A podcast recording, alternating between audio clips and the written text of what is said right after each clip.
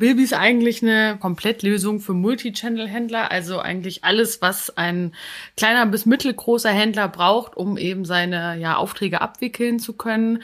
Das fängt eben an bei klassisch Rechnungen, geht aber über Versand, Kundenkommunikation, Vorbereitung für Buchhaltung und so weiter und so fort. Also eigentlich alles, was so nach dem Kauf für den Händler wichtig ist, kann er eben bei Bilby machen für viele verschiedene Kanäle, muss quasi nicht in tausend verschiedene Tools reingehen, sondern kann es eben alles gesammelt bei uns machen, schnell, flexibel und super.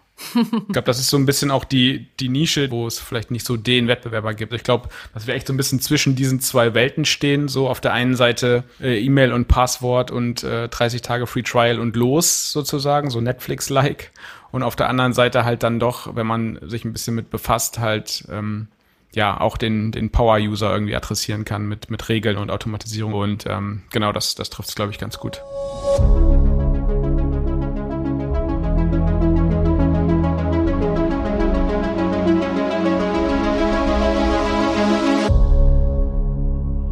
Diese Folge ist gesponsert von Exporto. Wenn jemand einen guten Draht zum Schweizer Zoll hat, dann ist es das Team von Exporto.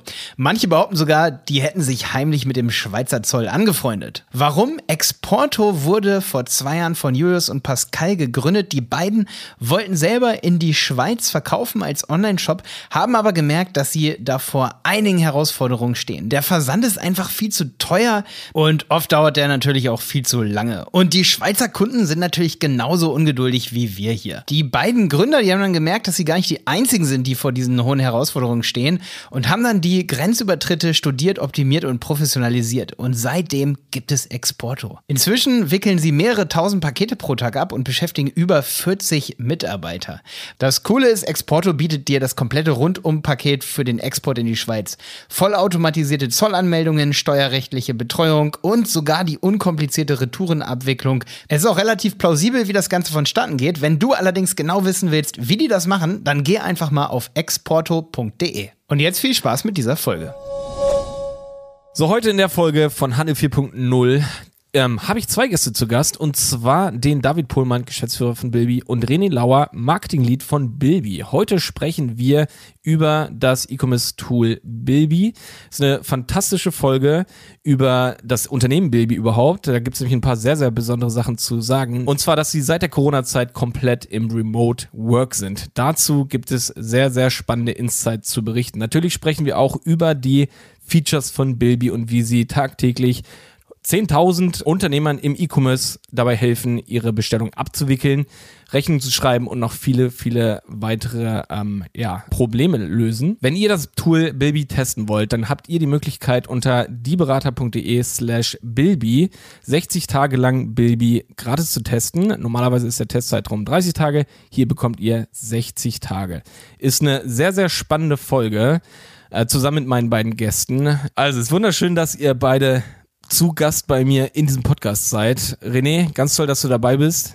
Danke für die Einladung. Hallöchen. David, auch toll, dass du dabei bist. Ja, sehr gerne. Ich freue mich drauf. Genau, also ähm, David, du bist Geschäftsführer bei Bilby, ne? Und ähm, du bist auch, oder beziehungsweise mit Geschäftsführer zusammen mit dem Jan, richtig?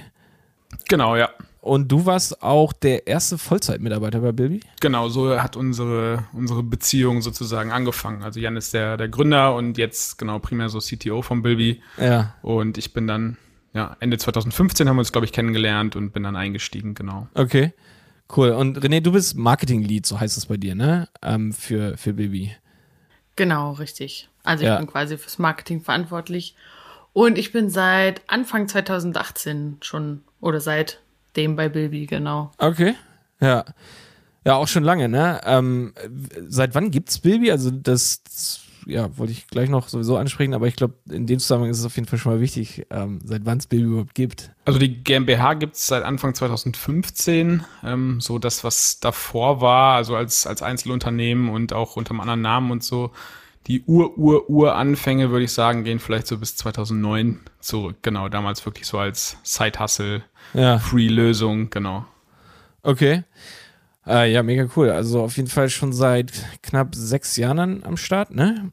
Und es ist witzigerweise auch exakt so die Zeit, die wir als Agentur auch dabei sind. Haben uns auch, glaube ich, Ende 2015 oder Anfang 2000, nee, Moment, Ende 16, Anfang 16 haben wir uns gegründet, also ein kleines bisschen später. Mhm. Ähm, ja, ist krass, wie die Zeit vergeht, weil auf einmal ist man halt echt schon eine gute Zeit dabei, ne? Halbes Jahrzehnt. Ja, auf jeden ja, Fall. Ja. Ähm, was, was habt ihr oder habt ihr beide persönlich irgendwie einen Bezug zur E-Commerce-Branche? Jetzt, ähm, also schon seit vielleicht vor Bilby oder seit Anfang Bilby oder, oder auch aktuell? Also seid ihr vielleicht selber Händler oder wart ihr selber Händler? Ähm, oder, oder habt ihr irgendeinen anderen Bezug zum E-Commerce an sich? Ich bin, äh, also ich bin kein, kein beruflicher E-Commercer oder so, also ich bin auch eher so ein Halbblut-Techie, habe sowas ähnliches wie Wirtschaftsinformatik studiert und war dann in so, ja, in so Sales-Rollen in so typischen IT-Companies. Okay. Und habe aber ähm, nebenbei immer viel E-Commerce gemacht, also während dem Abi oder während der Schulzeit schon hatte ich äh, ein kleines E-Commerce-Side-Hustle sozusagen und dann während dem Studium äh, nochmal mit zwei Freunden auch nochmal ein E-Commerce-Business und ähm, in der Zeit haben wir dann, äh, oder habe ich tatsächlich auch Bilby kennengelernt oder gefunden. Ah, krass. Und ja. äh, genau, also es kam tatsächlich so ein bisschen über die, aus, aus Nutzersicht sozusagen.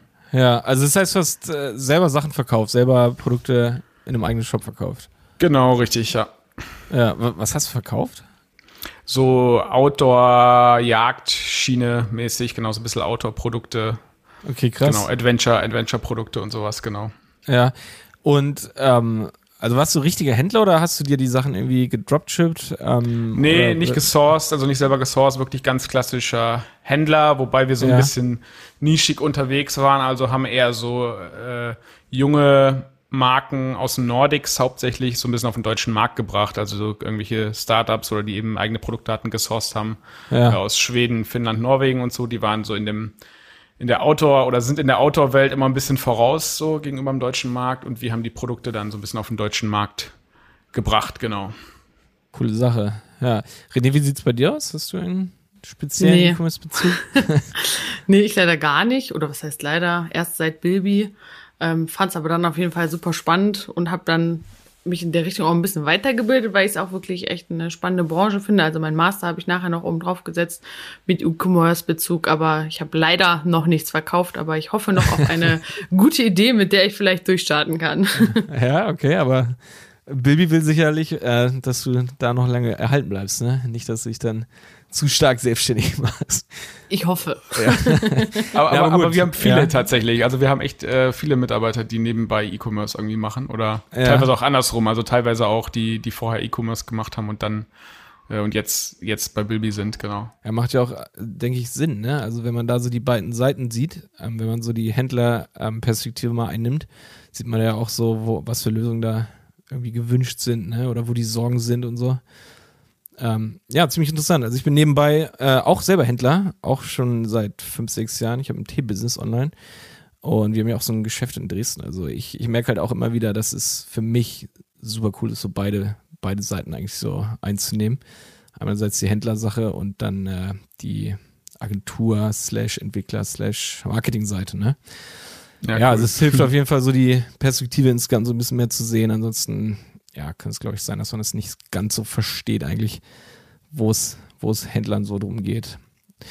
Ja, ähm, okay, also David, du bist schon seit fast ganz am Anfang mit bei Baby, ne? Du hast gesagt, du hast schon 2015, also dann so kurz nach der Gründung eigentlich, ähm, eigentlich kennengelernt. Ja. Genau, wir haben uns Ende 15 kennengelernt, dann habe ich äh, Anfang 2016 so ein bisschen als Freelancer gestartet. Ja. Äh, neben, dem, neben dem Hauptjob damals noch und genau, ich glaube dann irgendwie September habe ich dann den äh, Corporate Job ge ge ge gekündigt sozusagen oder bin ausgestiegen, genau. Ähm, vielleicht an dieser Stelle, also vielleicht können wir es, bevor wir jetzt schon tief in die Lösung so reingehen oder in, in das Tool, ganz kurz zusammenfassen, was Bilby so eigentlich als System ist. Ähm, ja, wollt ihr das ganz kurz nur in so zwei Sätzen mal zusammenfassen? Gerne. Ja, einer von euch, ich, beide. Ich starte einfach mal. ja. Genau, ja, Bilby ist eigentlich eine, ja, wir nennen es immer Komplettlösung für Multichannel-Händler, also eigentlich alles, was ein kleiner bis mittelgroßer Händler braucht, um eben seine ja, Aufträge abwickeln zu können. Das fängt eben an bei klassisch Rechnung, geht aber über Versand, Kundenkommunikation, Vorbereitung für Buchhaltung und so weiter und so fort. Also eigentlich alles, was so nach dem Kauf für den Händler wichtig ist, kann er eben bei Bilby machen für viele verschiedene Kanäle, muss muss quasi nicht in tausend verschiedene Tools reingehen, sondern kann es eben alles gesammelt bei uns machen, schnell, flexibel und super. ja, krass.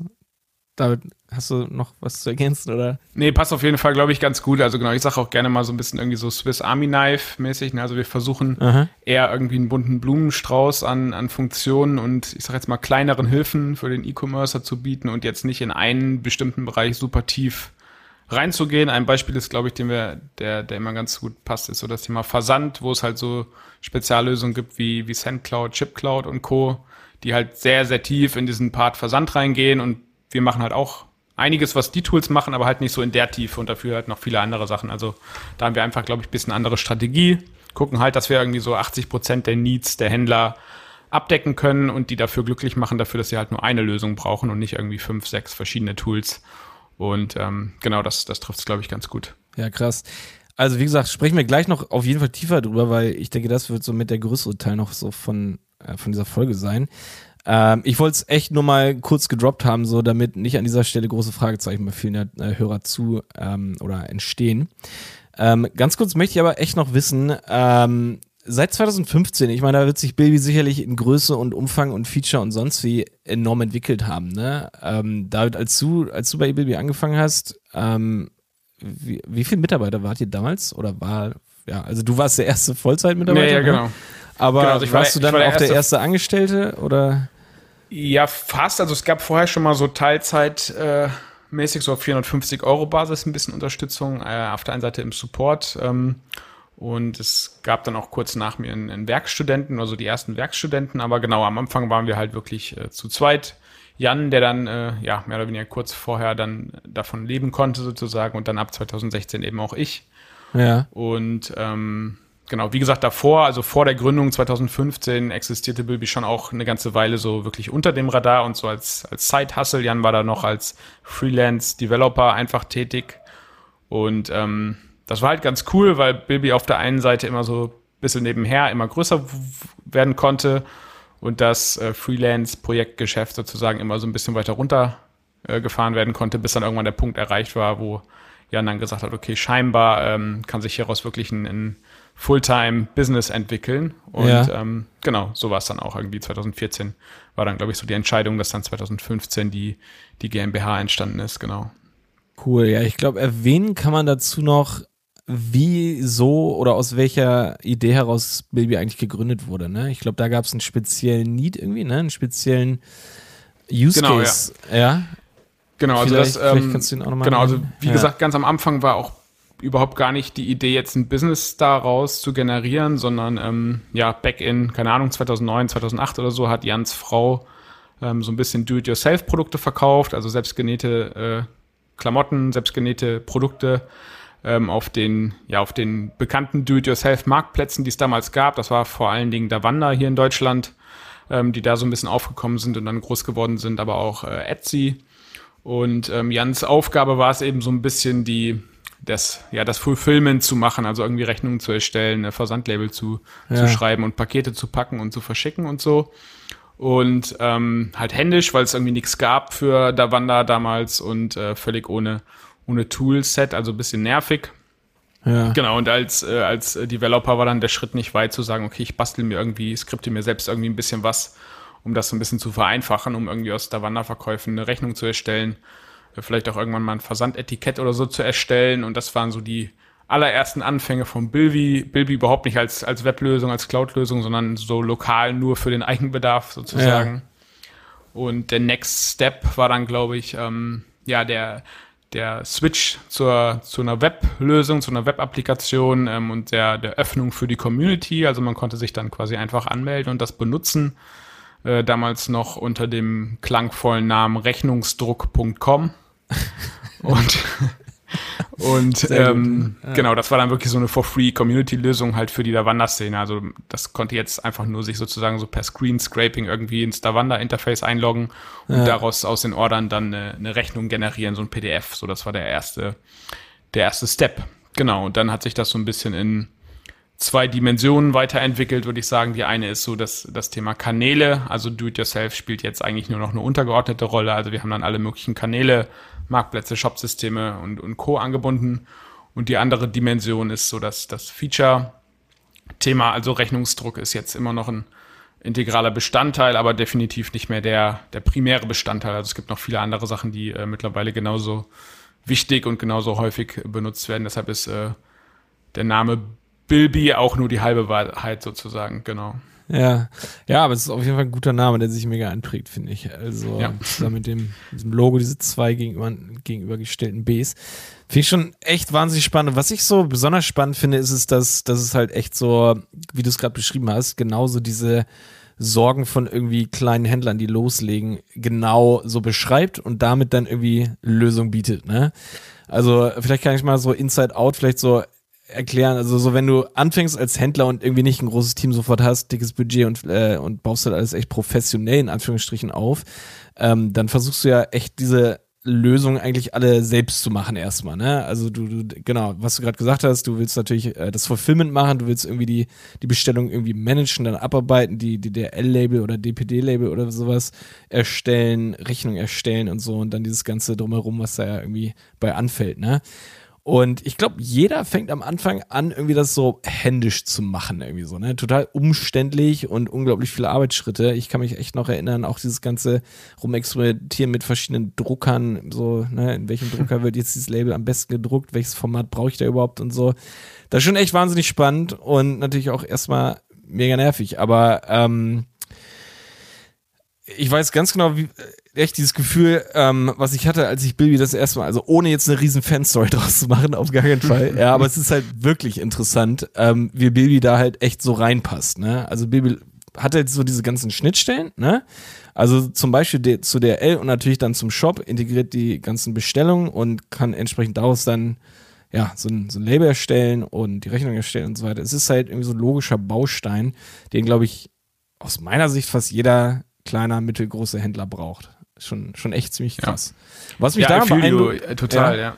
ja. Also ich, ich, ich, hatte, ich hatte dieselbe Situation, also bevor ich halt Bilby kannte, habe ich ja erzählt, ich bin äh, über dieses E-Commerce-Business auch zu Bilby gekommen und äh, wir hatten damals einen Shopware-Shop und ähm, ja, hatten echt einen Pain, irgendwie Shopware und Amazon unter einen Hut zu bringen und dann am besten noch irgendwie halt halt Rechnungsstellung, Versand und so zu managen.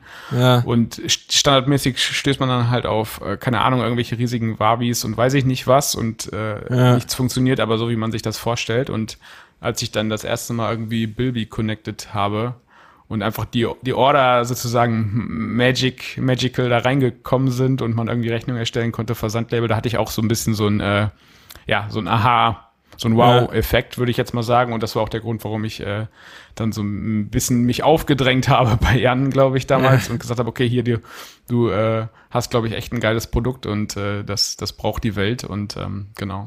Ja.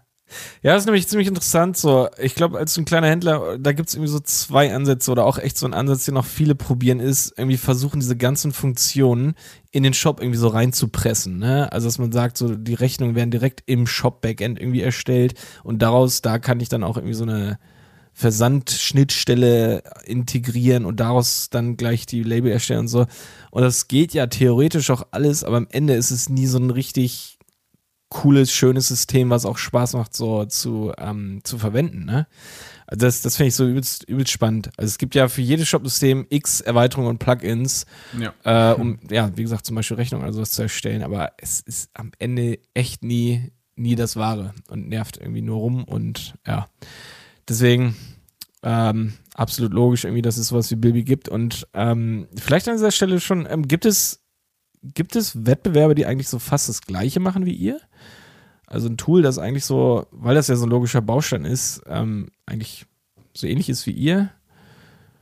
Oder also es gibt ja schon ja. einige Tools, die ähnlich sind oder auch, auch viel machen. Ich sag mal so Plenty Markets, JTL, Afterbuy, aber die haben alle ein bisschen anderen Fokus. Also zum Beispiel jetzt im Vergleich Plenty und wir, die haben ja eine ganz andere Zielgruppe. Wir sagen ja, wie David am Anfang schon gesagt hat, so wir haben eine Lösung mit vielen Funktionen, wo wir aber nicht in die Tiefe gehen. So sage ich mal hier, nimm und du bekommst dieses Feature-Set. Wir gehen aber jetzt nicht äh, so speziell auf einen bestimmten Kunden ein und machen denen irgendwie eine spezielle Funktion, die wir nur für diesen Kunden machen, was dann vielleicht so ein System zum Beispiel macht. Also einfach so, ich glaube, die Ausrichtung und der Fokus ist da einfach anders.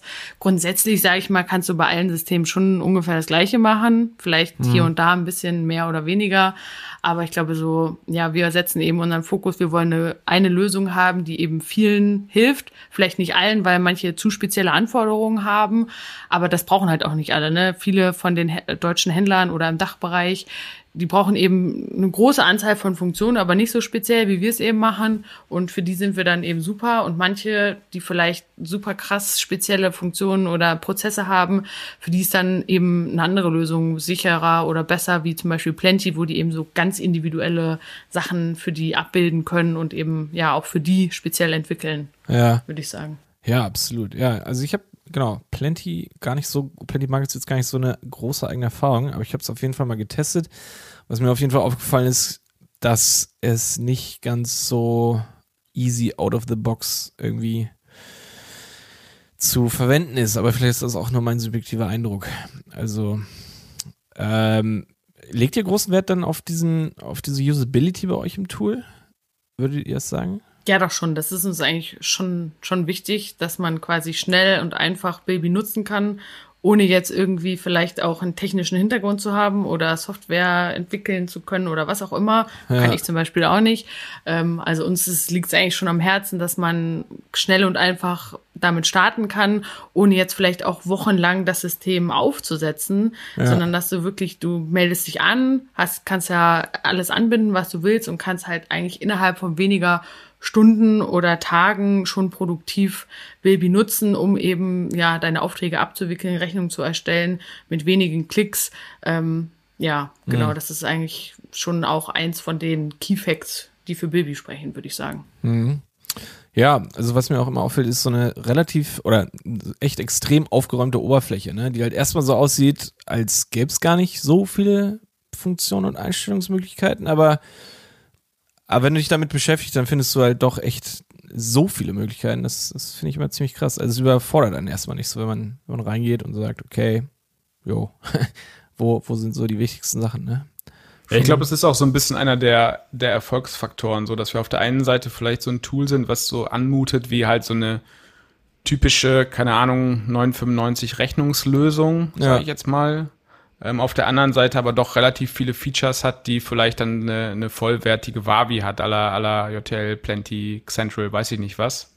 Ja. Ähm, und ich glaube, das ist so ein bisschen auch die, die Nische, die, die wir einfach haben und ähm, auch so ein bisschen die Nische, wo es vielleicht nicht so den Wettbewerber gibt, wonach du auch eben gefragt hast. Ja. So? Also ich glaube, ja. dass wir echt so ein bisschen zwischen diesen zwei Welten stehen. So auf der einen Seite äh, E-Mail und Passwort und äh, 30 Tage Free Trial und los sozusagen, so Netflix-like und auf der anderen Seite halt dann doch, wenn man sich ein bisschen mit befasst, halt ähm, ja auch den, den Power-User irgendwie adressieren kann mit, mit Regeln und Automatisierung und weiß ich nicht fast so, ja. Ja. Gibt's nach oben hin ähm, ein Limit, also für, für eine Händlergröße in irgendeiner Form, was, ja, weiß nicht, Anzahl Bestellungen angeht, Anzahl Produkte in irgendeiner Form, gibt's da, gibt's da ein Limit oder ist es eigentlich Open End? Ja, es ist schwierig zu sagen. Also es gibt ähm, manchmal Limits, die, die äh, hängen aber auch teilweise am Shop-System, ja, so an der API-Schnittstelle jetzt irgendwie, äh, bei, bei Shopify zum Beispiel, die haben ein relativ krasses Throttling, wie viel Orders man einfach nur rein, rein technisch sozusagen bei Shopify importieren kann. Ja. Und ähm, ansonsten ist unsere Bandbreite schon riesig. Also wir haben halt viele, die haben wirklich eine Handvoll Bestellungen im Monat, die das Ganze wirklich so ein bisschen als entweder aus Spaß machen oder so als Hobbyprojekt oder halt einfach noch, noch neu sind, noch anfangen und, und größer werden wollen. Ja. Wir haben aber auch durchaus welche, die Bilby dann eher selektiv einsetzen, also jetzt dann vielleicht weniger als Full-Service-Lösung oder so, aber eben selektiv, die dann auch irgendwie am, am Black Friday äh, sechsstellig Bestellungen haben. Ja. Äh, also, also anzahlmäßig, nicht umsatzmäßig, sechsstellig. Ja. Und ähm, also über 100.000 Bestellungen. Und ähm, genau, das ist dann natürlich auch irgendwie herausfordernd fürs ganze System so, aber da haben wir so ein bisschen den gleichen, den gleichen Vorteil, den auch äh, Shopify hat, da wir halt nicht eine, ein Bilby pro Kunde haben, was dann irgendwie am, äh, an der Belastungsgrenze kratzt. Wir haben halt einen Bilby für alle Kunden sozusagen und ähm, ja. dadurch ist es relativ ausgeglichen und dadurch äh, kann man solche Peaks auch immer ganz gut abfangen. Ja, und wahrscheinlich sind sechsstellige Bestellungen für, für jedes System eine Herausforderung, oder? Also kann ich mir vorstellen, ähm, die überhaupt ja, abzubilden und natürlich auch zu managen. Aber ja, genau. Genau, aber das ist, das muss man auch dazu sagen, das ist definitiv auch nicht unsere Hauptzielgruppe. Ne? Also wir wollen jetzt eigentlich nicht die äh, Unternehmen haben, die, die regelmäßig äh, 100.000 und mehr Bestellungen im Monat haben. Also das ist nicht unsere Zielgruppe. Wer und ist denn ähm, eure Hauptzielgruppe? ja, wir haben also definiert 200 bis 20.000 Bestellungen im Monat. Okay. Das ist ja schon auch eine relativ große Bandbreite, aber trotzdem so die Bandbreite, glaube ich, wo wir so die meisten, die besten oder die größten Stärken ausspielen können. Ähm, was nicht heißt, dass, dass es da drunter oder darüber nicht geht. Ja, also wie gesagt, darunter ähm, haben wir auch etliche, die, die drunter sind oder zumindest noch drunter sind natürlich. Also Ja. lohnt sich, glaube ich, ab der ersten Bestellung, also weil es einfach auch so günstig ist. Ja. Und ähm, aber auch darüber haben wir ein paar, ähm, aber genau, also so der, der Sweet Spot, unsere besten Stärken und also wo einfach das, der Fit zwischen uns und dem, dem Customer, glaube ich, am besten ist, ist so zwischen 200 und 20.000, genau. 220.000. Ja, krass. Ähm, geil. ja, super spannend. Ähm, welche Shopsysteme, also vielmehr ein, ein riesen ähm, USP oder ein riesen Feature von Bilby ist ja, dass man da nicht nur ein Shopsystem so an sich äh, verbinden kann, sondern halt auch sämtliche Verkaufskanäle, die man eigentlich so hat. Ne? Also, ähm, also einerseits Shopsysteme, allerdings eben auch so Marktplätze und ähm, ich glaube auch POS-Kassen in irgendeiner Form. Ne? Also so ähm, Point-of-Sale-Kassen, Ladengeschäfte in dem Sinne. Ja, die weniger. Also Okay. wir haben da auch ein paar, die man anbinden kann, aber unser Hauptfokus ist schon eher so Marktplatz und Shopsystem. Ja. Und da haben wir eigentlich alle Bekannten angefangen bei Amazon, eBay, Otto, Shopify und so weiter. Aber wir gehen da auch schon manchmal in so Ni- Nischen-Marktplätze oder Shopsysteme wie, keine Ahnung, Avocado Store jetzt beim Marktplatz oder bei Shopsystemen sowas wie Azu, was vielleicht nicht super bekannt ist. Ähm, aber da haben wir schon auch eine relativ große Range an Kanälen, die du anbinden kannst. Ähm, POS auch, aber hauptsächlich eben Shop und Marktplatz, würde ich sagen. Ja. Ja, cool.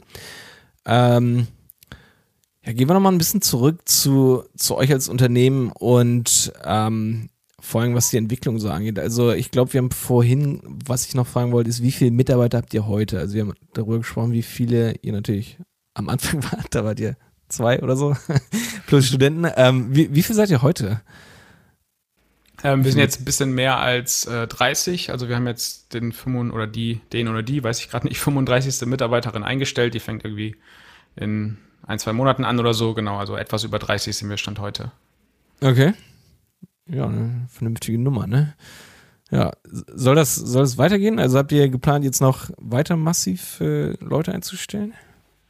Also sagen wir so, unser, unser Ziel ist, unser Ziel ist es nicht, möglichst viele Mitarbeiter zu haben, wenn Ja. das die Frage war, sozusagen, logischerweise. Ne? Also äh, Ja. logischerweise haben, be- beziehen sich jetzt unsere Ziele, die wir uns irgendwie gesetzt haben, nicht auf die Anzahl der Mitarbeiter, Ja. sondern natürlich ist es cool, äh, auch äh, Gleiches mit, mit weniger Leuten zu schaffen. Nicht nur ökonomisch, auch so ist es natürlich irgendwie, äh, hat es weniger Probleme sozusagen, wenn das, wenn das äh, Team nicht ausartet oder die Teamgröße nicht ausarbeitet, au, nicht ausartet.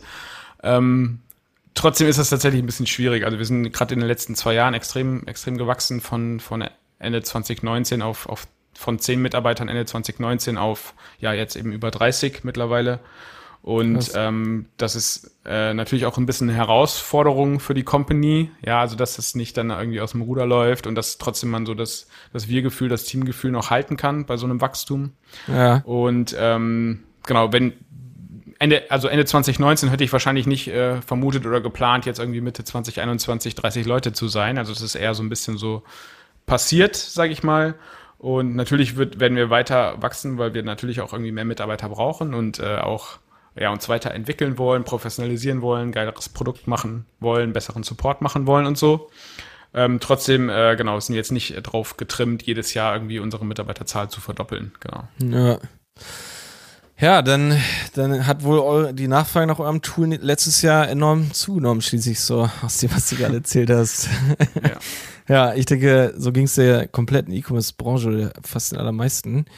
Ähm, Habt ihr, das, habt ihr das erwartet, als, als Corona so, so ausbrach, so Februar, März? Habt ihr da äh, direkt erwartet, okay, das wird, das wird jetzt geil für uns? Oder? Für uns als Agentur oder wir als direkt so im E-Commerce? Ähm, also persönlich würde ich sagen, nee. Obwohl man es wahrscheinlich hätte erwarten können. Also hätte man jetzt sich ne, irgendwie Gedanken aktiv darüber gemacht, so was gerade los ist. Aber ich glaube, das ist ja immer dieses schwierige Retroperspektiv, ne? Das Ja, man, ja, genau. hätte man sich vorstellen können, so na klar. Aber ich glaube, am Anfang, ich meine, ja, ich kann mich noch erinnern, im Februar saßen wir bei uns am Küchentisch, haben da über die Situation in China gesprochen und gesagt, wie krass es ist.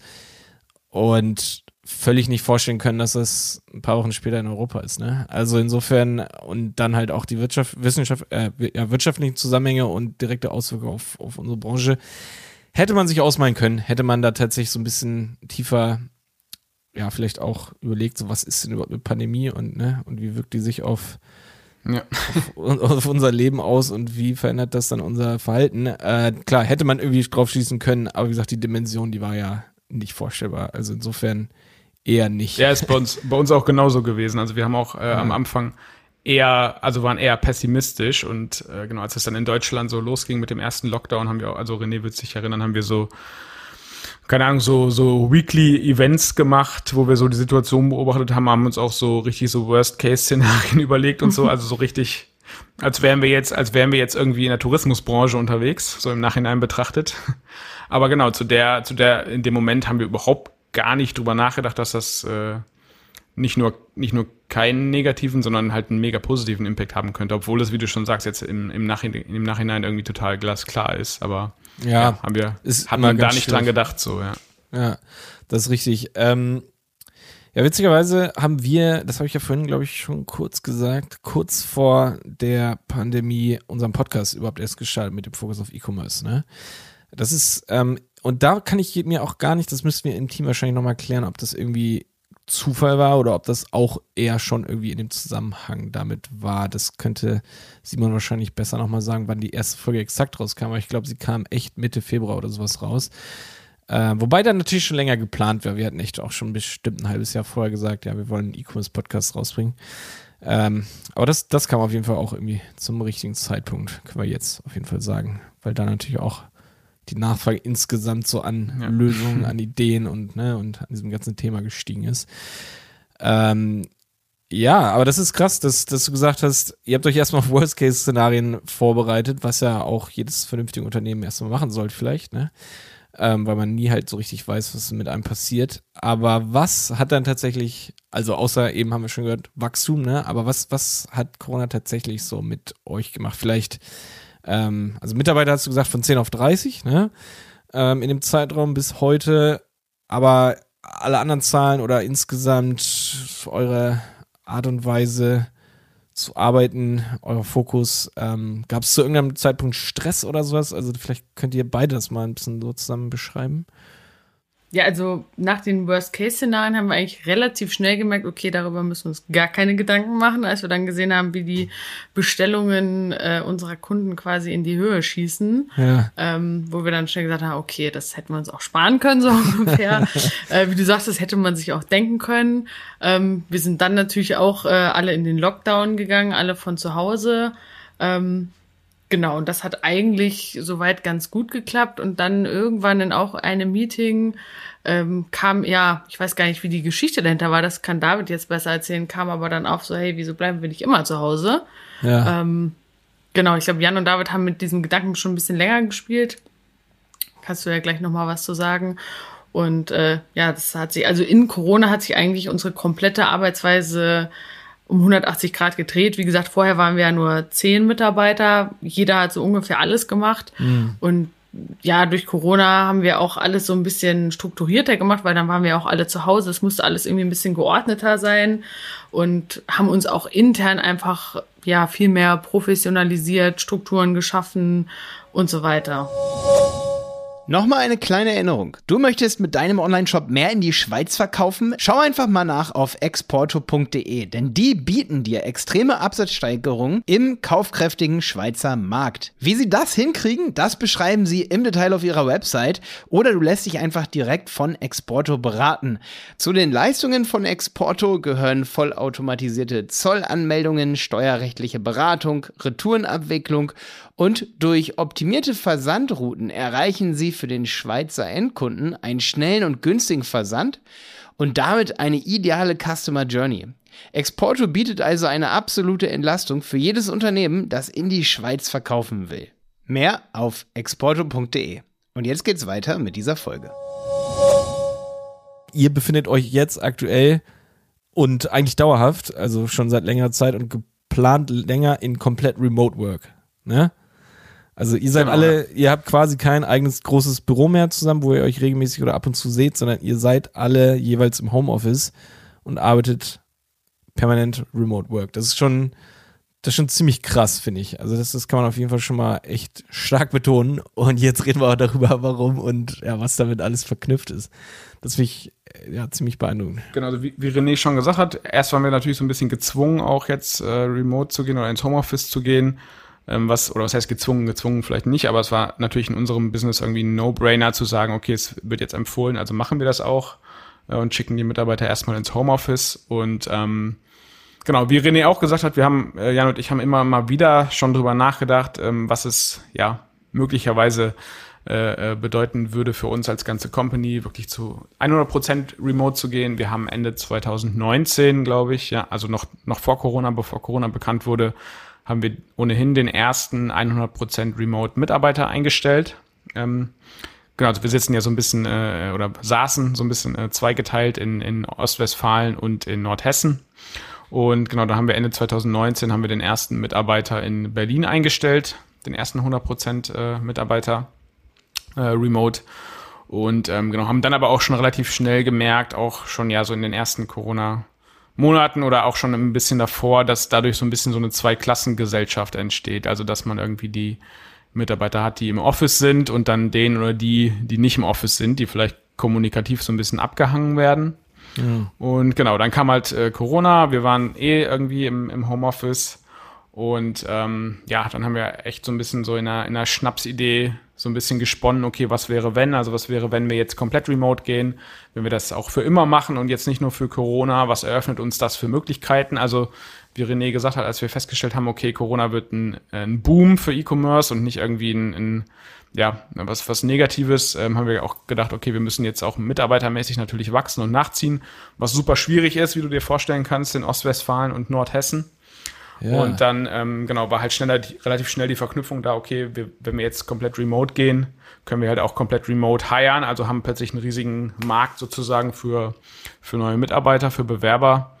Und ähm, genau, haben dann eben in so einer, in so einer Schnapsidee gedacht, okay, wir probieren es jetzt einfach mal und äh, auch gleichzeitig entschieden, ähm, wir probieren auch mal auf, auf eine 30-Stunden-Woche zu gehen, also auf eine 30-Stunden-Vollzeitwoche bei, bei vollem Gehalt Ja. und ähm, haben uns im Prinzip so eine Art Testphase auferlegt bis genau bis Ende 2020 haben wir gesagt, wollen wir das machen, genau. Also bis Ende letzten Jahres war. genau, bis Ende letzten Testphase. Jahres war unsere unsere Testphase, genau, ja. Ja. Also ja. mit, mit 100% Remote und ähm, äh, 30 Stunden Woche, genau. Und dann habt ihr Anfang diesen Jahres gesagt, okay, Testphase war erfolgreich, war gut, hat allen gefallen, Erfolgreich beendet. Diding. erfolgreich beendet. Und Genau, wir, äh, haben, kom- wir haben konvertiert sozusagen dann nach, Ja. der, nach der Trial und ähm, genau, also wir, äh, ja, ich glaube sogar früher schon im Oktober oder so, glaube ich, haben wir, haben wir entschieden, ähm, ja, das ist gut irgendwie. Ja, also sowohl, also wir haben natürlich extrem äh, unser, unser Employer-Branding irgendwie damit äh, einen, einen Riesenschub gegeben. Ja, also wir haben extrem viele Bewerbungen bekommen, konnten Stellen besetzen in, in einer Zeit, was wir vorher nie gekonnt hätten und auch was, was so die Qualität der Bewerber und so betrifft. Ähm, also das, das haben wir relativ schnell gemerkt, was so das ganze Thema Recruiting und Employer Branding und so betrifft. Aber auch was so die Produktivität im, im Team betrifft, haben wir relativ schnell gemerkt, okay, es ist jetzt nicht so, dass die Leute plötzlich nur noch 75 Prozent produktiv sind, weil sie nur noch 75 Prozent der Stunden arbeiten, Ja. sondern äh, weil die, genau, gerade auch so die Kombination mit, mit Homeoffice, man kann sich seine Zeit eh komplett flexibel einteilen, man spart sich schon mal die Zeit, die man irgendwie ins Büro fährt und ähm, ist, ja, ist vielleicht auch ausgeglichener, motivierter, ist vielleicht weniger krank, ähm, ist einfach irgendwie produktiver. So, das haben wir relativ schnell gemerkt, wenn es auch natürlich schwierig ist, das wirklich eins zu eins zu messen. Trotzdem vom, vom Bauchgefühl her war das, glaube ich, wirklich so und ist auch, glaube ich, wirklich so.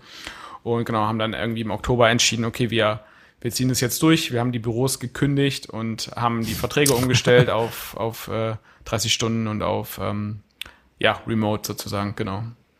Ihr habt die Büros gekündigt, das, das hört sich echt krass an, ja. Ja, ja genau. Wir Ja. haben jetzt Ein nur noch so kleines ein, Schnuckelbüro haben wir noch. ein Schnuckel, kleines Lager und Schrägstrich Büro, genau, mit Aber- mehr oder weniger zwei Arbeitsplätzen, ja. Wer ist da? Ist da überhaupt jemand dann? Oder ähm, also ist da jemand von Selten, euch dann meistens? Nee, Selten. okay. Also das ist hier bei mir am Ort, also ich wohne in so einem, in so einem 1800 Einwohner Kaff sozusagen und da Ja. haben wir hier so ein, ja wirklich so ein Mikro, kleines Mikro äh, Office Schrägstrich Lager, ja. Falls man mal nicht zu Hause wo die Post, wo die. Post hingeht und, und solche so. Geschichten, genau. Okay, okay. Das heißt, du bist da schon ab und zu mal und guckst, ja. Ja. Guckst nach der Post. genau, sozusagen. Wobei die natürlich auch komplett digitalisieren könnte dann. Ja, so können wir auch. Genau. Wir machen, wir machen halt so, wir machen halt auch noch so, so Onboarding-Boxen für die Mitarbeiter und so. Also da, solche Sachen so. Bisschen, Ja. bisschen äh, Logistik sozusagen haben wir halt noch und genau das passiert dann da. Ja. Ja, krass. Also da, darüber möchte ich jetzt auf jeden Fall noch ein bisschen tiefer mit euch sprechen, weil uns das ja auch als Agentur natürlich auch viele, die zuhören, angeht. Ne? Also ich meine, alle haben ja von uns, also wahrscheinlich fast alle haben ja von uns die Erfahrung des Homeoffice jetzt so letztes Jahr gemacht, während der Lockdowns und vielleicht zum Teil auch immer noch. Ähm, und jeder hat da ja seine Erfahrung gemacht, also jeder hat da ja seine persönliche Meinung, Erfahrung, sonst wie zu, Bindung zu, sonst wie oder Ablehnung zu. Ähm, und jeder kennt ja auch die, ja, Nachteile, Schattenseiten, so einfach von diesem im permanent zu Hause arbeiten, so, ne? Ähm, ja, wie würdet ihr das jetzt beide auch vielleicht persönlich bewerten? Also es ist ja einerseits so fürs Team, ne? Absolut kann ich sicherlich größtenteils nachvollziehen, ähm, die, die Benefits davon auch. Ähm, oder eben auch diese schöne positive Erfahrung, dass natürlich die Produktivität irgendwie nicht einbricht, sondern oft sogar das Gegenteil und so weiter. Aber ich meine, fehlt euch trotzdem was, wo ihr sagt so, ah, ja, schade, dass das und das nicht mehr geht? Oder ähm, ja, was merkt ihr Schattenseiten insgesamt? Also vielleicht jetzt erstmal so auf persönlicher Ebene. Also ich finde, ja, wie du schon sagst, es hat positive und negative Aspekte. Also positiv finde ich zum Beispiel, dass man einfach ja viel flexibler ist. Keine Ahnung, wenn ich zum Arzt muss oder so, muss ich nicht äh, stundenlang oder wochenlang auf einen Termin warten, weil ich nur ab Ja. 16.30 Uhr kann, so ungefähr, sondern die sind immer ganz verwirrt, wenn die fragen, ja, wann können sie denn? Und ich sage, ja, ist egal. So, wie? Arbeiten sie nicht so? ähm, aber negativ ist natürlich so, man sitzt halt hier in seinem Kämmerlein und hat halt nicht dieses, wenn man mal in die Kaffeeküche geht und irgendwie einen Kaffee trinkt und miteinander schnackt oder so, das fehlt halt schon, so dieser persönliche Kontakt, wo wir jetzt aber auch schon versuchen, das ein bisschen, ja, zu, zu verbessern, irgendwelche anderen digitalen Maßnahmen zu schaffen. Aber da denke ich manchmal so, auch mal so persönlich mit einem sprechen, hat, ist schon auch ganz nett. Und, und so teammäßig, finde ich, ist es ähm, ja Produktivität, wie David auch schon sagte. Aber andererseits hast du halt nicht so die Nähe zu deinen Mitarbeitern. Also ich, ich weiß jetzt nicht so, okay, wie ist der drauf? Hat der irgendwie was, wieso zum Beispiel, wenn er mal nicht so produktiv ist, ist er irgendwie schlecht drauf, ist irgendwie was vorgefallen oder so. Also so diese, diese Nähe fehlt da manchmal, um halt auch vielleicht Situationen oder so besser einschätzen zu können. Ja. Ähm, das das finde ich jetzt so eine Herausforderung, wenn man es so nennen will. Ja, auf jeden Fall. David, wie sieht's bei dir aus? Ja, ich glaube auch, man, man kann das wirklich so ein bisschen aus, äh, aus persönlicher und vielleicht auch aus unternehmerischer Sicht äh, sehen. Also auch, und ich glaube, beides hat irgendwie oder seine Vor- und Nachteile. Also aus unternehmerischer Sicht äh, ist der, der Vorteil bei uns ganz klar ähm, das Thema Arbeitgeberattraktivität und überhaupt den, den, ja, die Möglichkeit von überall sozusagen Leute einzustellen oder überall Leute einzustellen. Ich glaube, das ist Ja. wirklich arbeitgebermäßig der absolut größte Benefit. Äh, und ähm, genau, der Nachteil ist trotzdem auch genau das, was, was René gesagt hat, dass es natürlich viel schwieriger ist, irgendwie so ein Wir-Gefühl hinzukriegen, irgendwie so ein Team, Teamaufbau zu machen. Ich glaube, das ist natürlich viel schwieriger. Und was auch äh, auf der einen Seite schwieriger ist, sind halt solche Sachen wie, wie äh, Recruiting, Hiring, Onboarding und solche Geschichten. Wobei ich da jetzt in unserem konkreten Case sagen muss, dass uns äh, die Tatsache, dass wir remote gegangen sind, ein ganzes Stück vorangebracht hat, einfach weil wir gezwungen waren, uns über diese Prozesse Gedanken zu machen. Also früher war es halt zum Beispiel so, ein neuer Mitarbeiter kam halt ins Büro und hat sich so hat sich so selbst eingearbeitet, sage ich jetzt mal. Ja, der hat sich irgendwie daneben gesetzt und, und hat sich so eingearbeitet und das geht natürlich remote nicht mehr so. Das heißt, wir sind jetzt oder waren einfach gezwungen, diese Prozesse wirklich äh, ja, sauber durchzustrukturieren und äh, vernünftig abzubilden, auch toolgestützt abzubilden und so. Ich glaube, das hätten wir so schnell nicht gemacht, wenn wir äh, offline wären. Also das hat uns, glaube ich, einfach auch ein bisschen vorangebracht, so als Company. Ja. Ähm, aber trotzdem ist das natürlich schwieriger. Und äh, aus persönlicher Sicht, also wenn ich, keine Ahnung, wenn ich jetzt die Wahl hätte und könnte jetzt irgendwie mit dem Finger schnipsen und alle, keine Ahnung, 35 Mitarbeiter würden hier im, im selben Ort wohnen, sozusagen. Ja. Also angenommen, das wäre so, alle wären hier mit, mit mir in dem, in dem Ort, wo ich jetzt gerade sitze oder so, dann würde ich sagen, Alter, machen wir auf jeden Fall ein mega geiles Office. So ja. einfach, weil es irgendwie cool ist. Ja. Ähm, aber das ist halt einfach nicht so, ja. Also wir sind halt einfach äh, super, super verteilt und ähm, auch was so die persönlichen Präferenzen betrifft. Ne? Also manche wollen irgendwie in, in der Stadt wohnen oder wohnen in der Stadt, kommen da vielleicht auch her, andere wohnen irgendwie auf dem Land.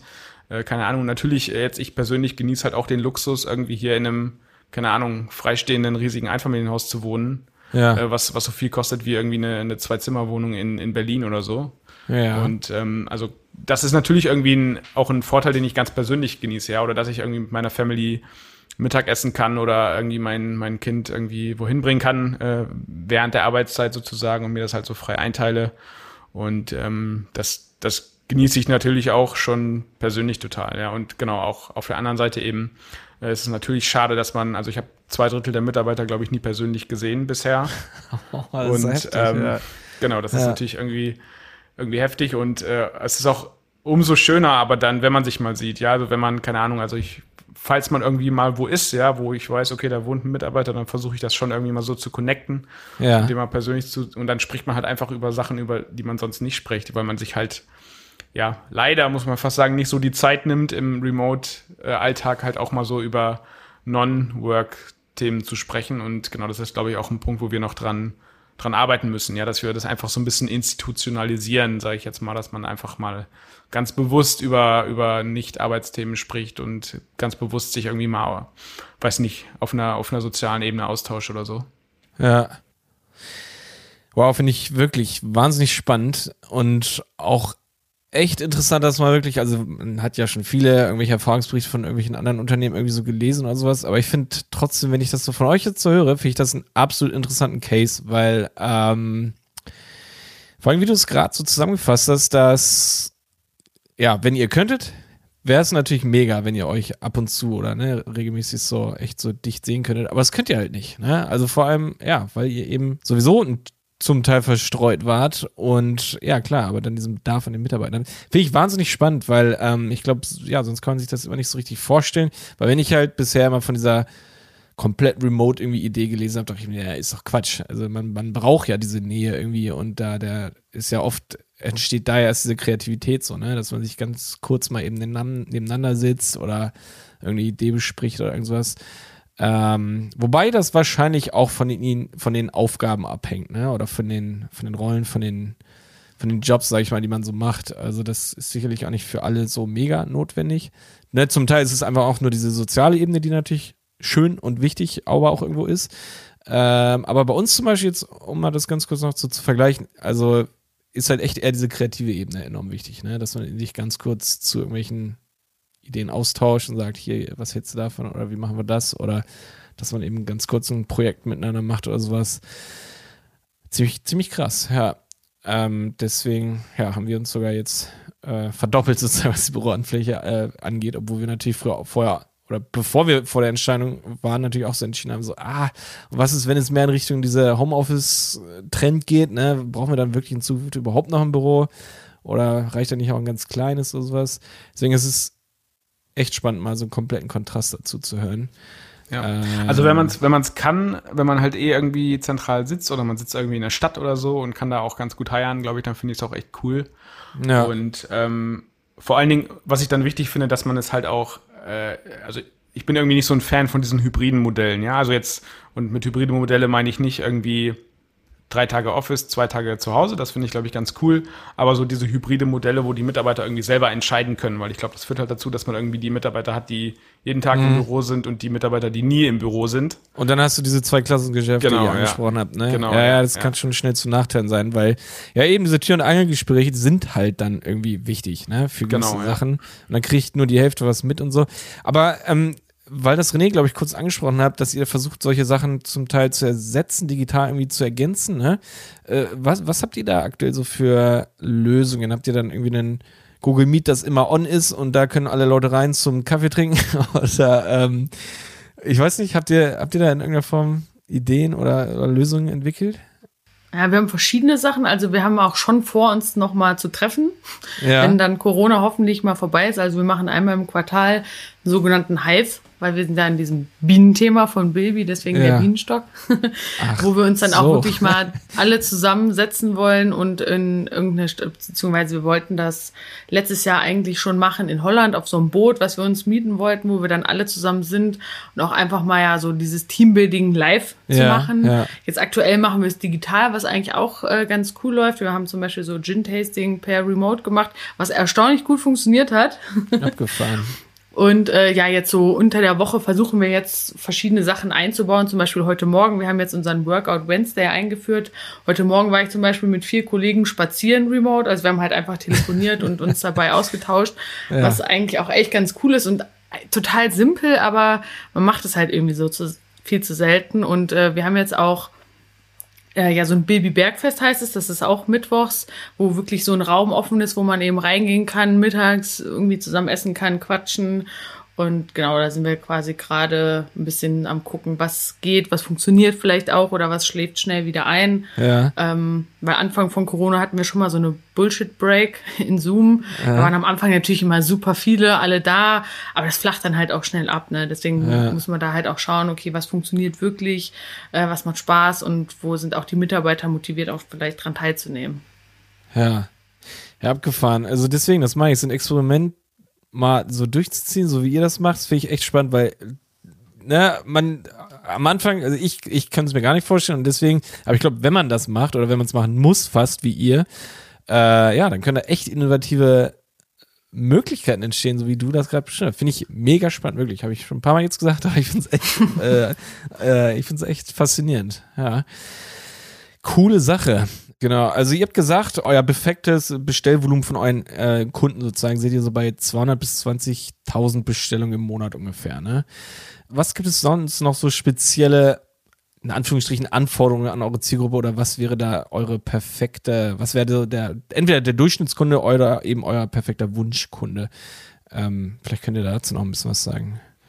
Ja, also was immer ganz gut funktioniert oder wo wir einfach feststellen, dass es viele ähm ja, dass wir gut zueinander passen, sozusagen. Das sind so, ich sage jetzt mal so typische D2C-Unternehmen, also Direct-to-Consumer Brands oder Hersteller sozusagen, also die jetzt wirklich irgendwie eine eigene Marke haben, die eine eigene Marke aufbauen wollen oder aufgebaut haben oder die wirklich ein, ein eigenes innovatives Produkt äh, erfunden haben. Ähm, und weiß ich nicht, so typischerweise sind das halt auch so Unternehmen, die dann irgendwie bei, bei Höhle der Löwen oder, oder Ding des Jahres oder so mal in Erscheinung treten, die dann meistens äh, oder in vielen Fällen ganz gut zu uns passen, versus so den eher klassischen Reseller, der irgendwie so An- und Verkauf betreibt. Ja, also einmal passt das, glaube ich, einfach so von der ähm, ja, von, von, dem, von dem Produkt auch einfach nicht so gut zueinander. Ja, also wir, unsere, jetzt so der, der, das ganze Thema Lager und, und Lagerverwaltung und Inventory und so ist jetzt nicht darauf ausgelegt, irgendwie 100.000 Produkte zu haben, die sich auch noch ständig ändern, so sage ich mal. Ähm, und genau, das ist halt bei D2C-Brands oftmals nicht der Fall. Die haben halt irgendwie ein überschaubares Produktportfolio. Das, das wird mal ein bisschen größer oder so, aber es ändert sich jetzt nicht so grundlegend. Ähm, deshalb passt das, glaube ich, ganz gut. Ähm, und auf der anderen Seite ähm, äh, haben die auch oftmals so eine so eine Macher-Attitude, so eine Macher-Denke sozusagen. Das sind oft Unter Unternehmen, wo irgendwie der Gründer noch so selber irgendwie Pakete packt in der Weihnachtszeit und äh, eben so ein bisschen selber Hand anlegt, selber das System aussucht und konfiguriert und so. Und das passt halt auch ganz gut zu Bilby. Also es sind schon eher, wir sind schon auch eher so ein Machersystem. Also man beauftragt jetzt klassischerweise nicht irgendwie einen, einen, externen Dienstleister, um mit Bilby loszulegen. Das kann man natürlich machen, ja, wenn man keinen Bock drauf hat oder wenn man so das Beste rausholen möchte, aber zumindest zum, zum Anfang, zum initialen Start äh, genau, machen das viele einfach so ein bisschen selber. Und das passt tatsächlich ganz gut zu dieser ähm, D2C äh, Kundengruppe. Genau. Und auch so, was das Thema ähm, äh, B2B versus B2C betrifft. Also auch da ist es ganz klar so, dass wir in, in erster Linie ein B2C-System sind. Ja, das heißt, man legt jetzt nicht irgendwie händisch Aufträge in Bilby an oder so oder, oder schreibt da irgendwie manuell Rechnungen. Ich glaube, da gibt es sicherlich Lösungen, die besser sind. Äh, sondern die Rechnung, äh, die, die Bestellungen kommen halt alle irgendwo her, aus dem Marktplatz, aus dem, aus dem Shop, aus der Kasse oder sonst woher. Ähm, und äh, was aber nicht heißt, ähm, dass das nicht auch andersrum geht. Ja, weil gerade diese, die D2C-Unternehmen natürlich oftmals, wenn sie irgendwie eine gewisse Größe erreicht haben, es dann schon irgendwie schaffen, mal im, keine Ahnung, im Edeka oder im DM irgendwie zu, zu landen. Mhm. Und äh, klar kann man dann auch irgendwie so B2B Großkundenaufträge in Bilby anlegen, also rein technisch geht das schon.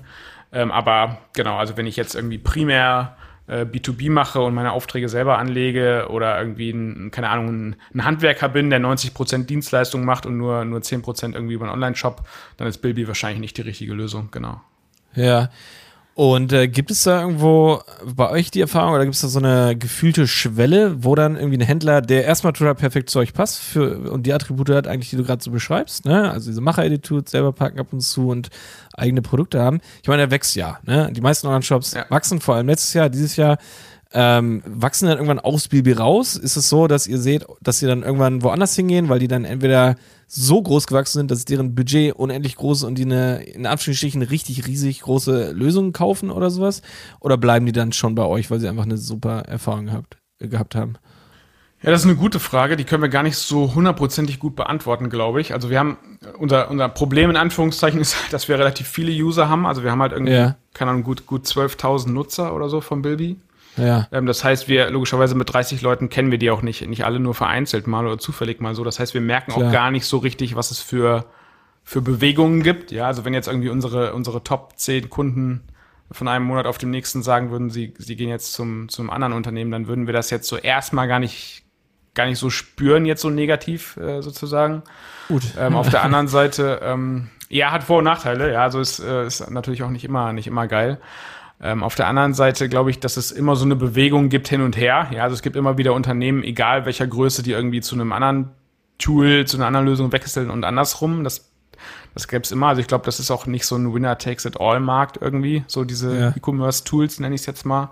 Ja. Und ähm, genau, ansonsten passiert das klassischerweise relativ selten, dass sie dann wirklich so Bilby rauskicken und woanders hin wechseln, was oftmals passiert, dass sie Bilby dann nur noch selektiver einsetzen und dass sie dann zum Beispiel so für das Thema Logistik oder Lager sich eine eigene Lösung holen, ne? dass sie trotzdem so die, die ja. Abwicklung irgendwie so Rechnungen und so ein Gedöns über Bilby machen, aber dann zum Beispiel hinten dran entweder einen externen Fulfiller setzen, der halt eben nicht mit Bilby arbeitet, sondern mit, ja, mit einem, mit einem richtigen Warehouse-Management-System oder dass ja. sie eben selbst irgendwie, wenn sie, wenn sie internes Fulfillment machen, äh, noch da irgendwie eine Lösung dran flanschen, die dann eher so die ganzen Lager- und Versandprozesse einfach noch ein bisschen, ja, optimierter macht. Ja, also wenn es jetzt so um Sachen geht wie irgendwie Laufwege im Lager optimieren, damit der, der Lagertyp nicht irgendwie unnötig Kilometer läuft oder so, solche Sachen, das können wir halt nicht. Und ähm, genau, da gibt es ja. sicherlich andere Lösungen, die das richtig cool machen, genau. Ja. Äh, du hast jetzt gesagt, du hast, oder ihr habt mit den meisten Kunden von euch jetzt nicht so wirklich Kontakt oder fast gar keinen Kontakt, ne? Aber ähm, gibt es denn irgendwie eine gewisse Kundengruppe, entweder aus Grund von Größe oder anderen Dingen, dass ihr mit denen regelmäßig dann zu tun habt? Oder? Nee, eigentlich nicht. Also das gibt es tatsächlich nicht. eigentlich nicht, genau. Also es gibt so ein paar, die man halt irgendwie, keine Ahnung, die man halt kennt, weil das oftmals welche sind, die irgendwie viele Support-Tickets schreiben oder so, ja, also eher vielleicht auch anstrengende Kunden sind oder so. Oder manche, über die man irgendwie stolpert und äh, denkt, ach cool, dass die bei uns sind, so, ne? Oder, keine Ahnung, meine, meine, meine Frau kauft irgendwie ein Produkt, äh, was dann irgendwie im, im Briefkasten oder in, im, als Paket ankommt und ich denke, ach, das habe ich doch schon mal gelesen, irgendwie bei, bei Bilby oder so. Sowas passiert dann ja. immer schon mal. Oder halt, wie ich, wie ich eben auch gesagt habe, wenn die jetzt irgendwie bei Höhle der Löwen oder so mhm. landen und dann äh, ganz, ganz äh, ängstlich uns irgendwie ein paar Tage vorher schreiben, Hilfe, wir sind irgendwie in zwei Tagen bei Höhle der Löwen oder werden bei Höhle der Löwen ausgestrahlt.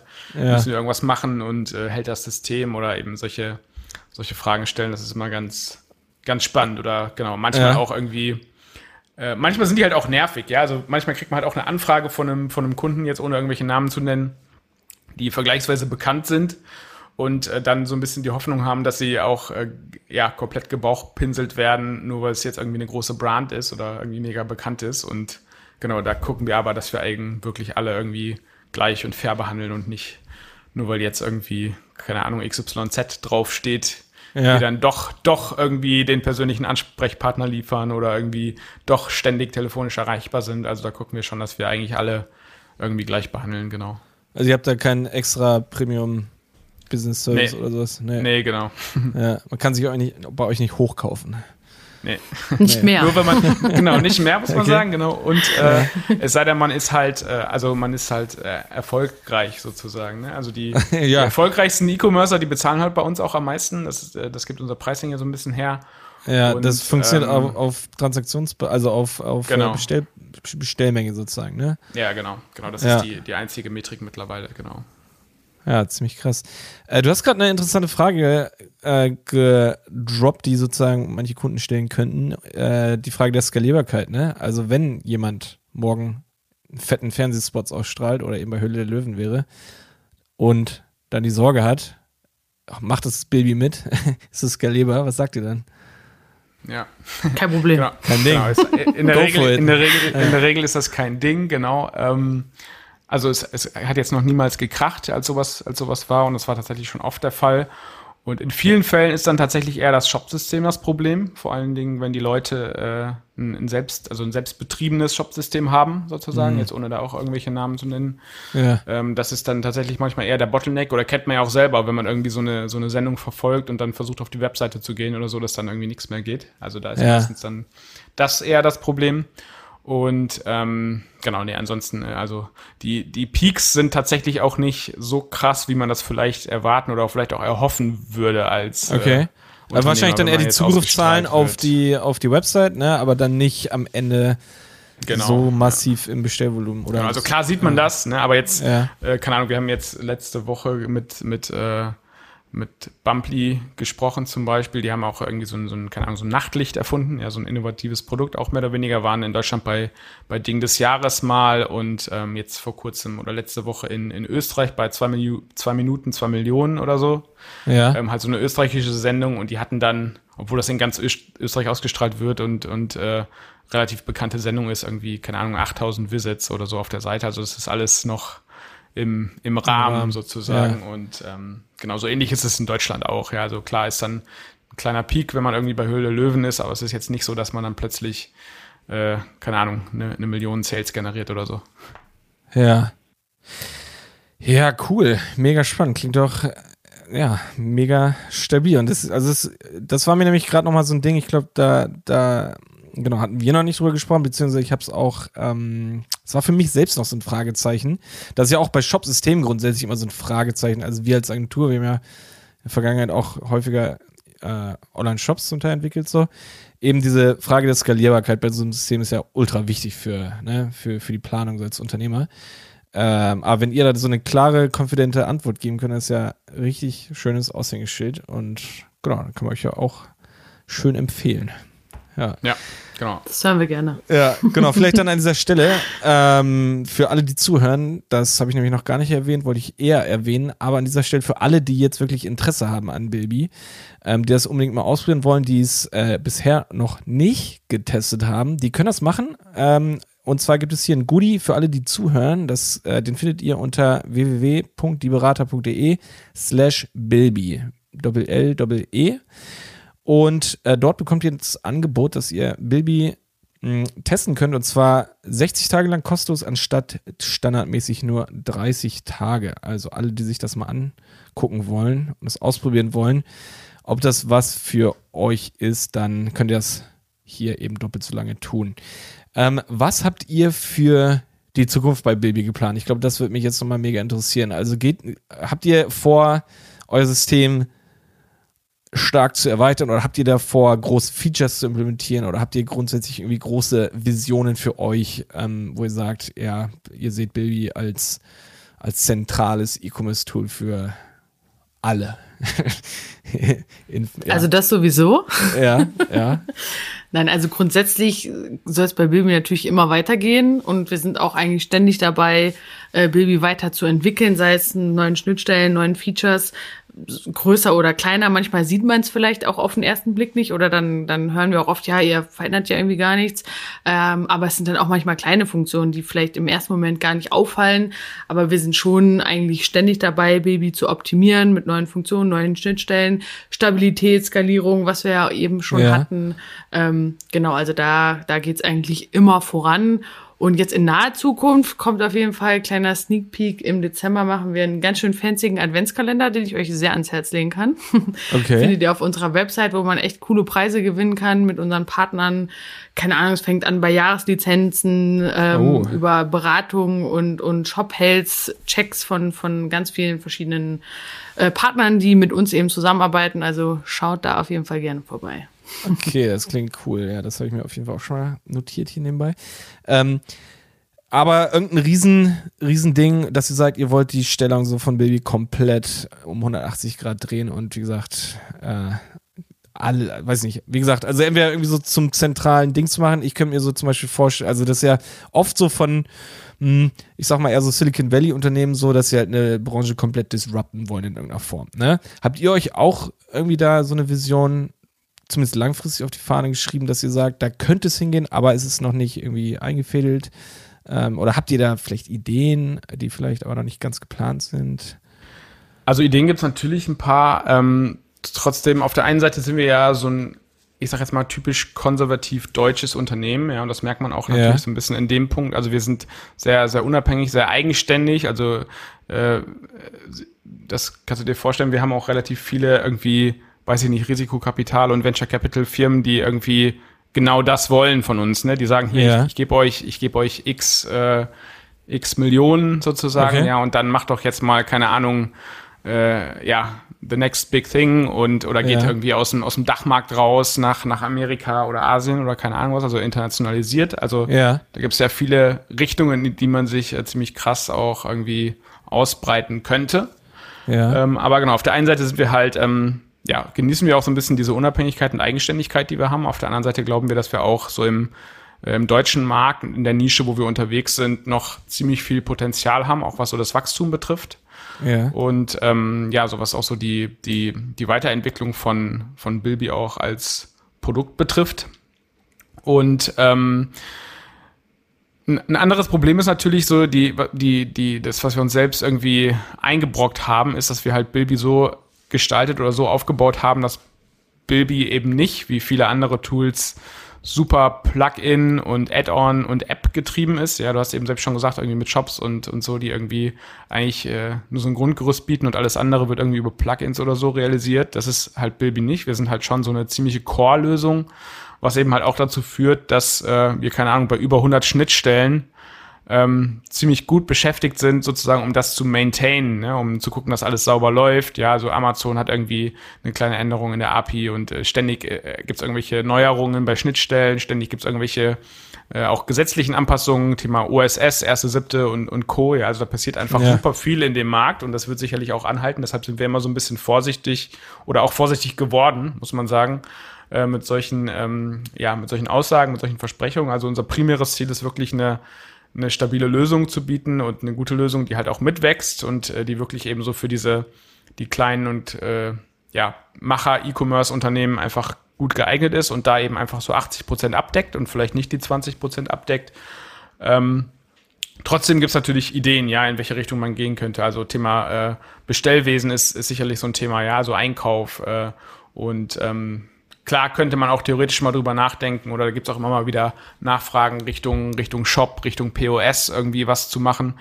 Ähm, da gibt's aber aktuell überhaupt gar keine Pläne und natürlich würden wir uns da auch so ein bisschen ins, ins Abseits katapultieren gegenüber den, den Partnern von uns, mit denen wir auch echt ein gutes äh, Verhältnis haben, irgendwelche Shopsysteme oder so und Kassensysteme, wenn wir jetzt sagen, okay, wir machen jetzt irgendwie selber einen Shop und selber eine Kasse. Ja. Und ähm, genau, wir gucken halt eher, dass wir da wirklich eine Vielfalt bieten, dass wir so ein bisschen so in, in the middle sitzen sozusagen und unseren Händlern irgendwie zu ermöglichen, okay, ihr könnt euch auswählen, welche Kasse ihr nehmt, ihr könnt euch auswählen, welchen Shop ihr nehmt, welches Buchhaltungstool ihr nehmt und so. Also gucken eher, dass wir uns so da ein bisschen weiterentwickeln und so ein bisschen so die, die Core-Features vom Bilby weiterentwickeln. Aber äh, genau, also unser, unser Fokus liegt ganz klar darauf, äh, ein, ein super stabiles System zu haben, einen hervorragenden Support zu machen, äh, immer auch irgendwie am, am Markt zu bleiben, ja, und eben schnell zu sein, wenn es irgendwelche Änderungen gibt, sei es bei Schnittstellen, sei es äh, regulatorischer oder gesetzlicher Natur. Ja. Und ähm, genau, also da sind wir echt so ein bisschen, so ein bisschen deutsch unterwegs, würde ich mal sagen. Ja, aber ist doch eine, ist doch eine stabile, gute Aussage auf jeden Fall. Also kann man sich auf, wenn man euch als Kunde jetzt schon nutzt, auf jeden Fall auf euch verlassen, dass ihr da nicht auf zu große Abenteuer geht, sodass halt Qualität eventuell drunter leidet, so, ne? Genau, ja. Ja, ja, krass. Sehr cool. Sehr, sehr schön. Ähm, tipptopp. Dann, ja, dann freue ich mich, dass, dass wir zusammen die Folge gemacht haben. Also, dem habe ich nichts mehr hinzuzufügen. Ähm, ich finde es richtig, richtig cool, dass ihr da wart, ihr beide. Ähm, hat auch gezeigt, dass man zu dritt hier echt eine Top-Folge aufnehmen kann. Ähm, ja, schön, dass ihr da wart. Ja, hat Bock gemacht. Dankeschön. Alles klar. Dann macht's gut. Bis dann. Ciao. Ciao. Der Handel 4.0 Podcast ist eine Produktion von Die Berater Online Marketing. Mehr Infos zum Podcast und unserer Agentur findest du auf www.dieberater.de. Bis zum nächsten Mal.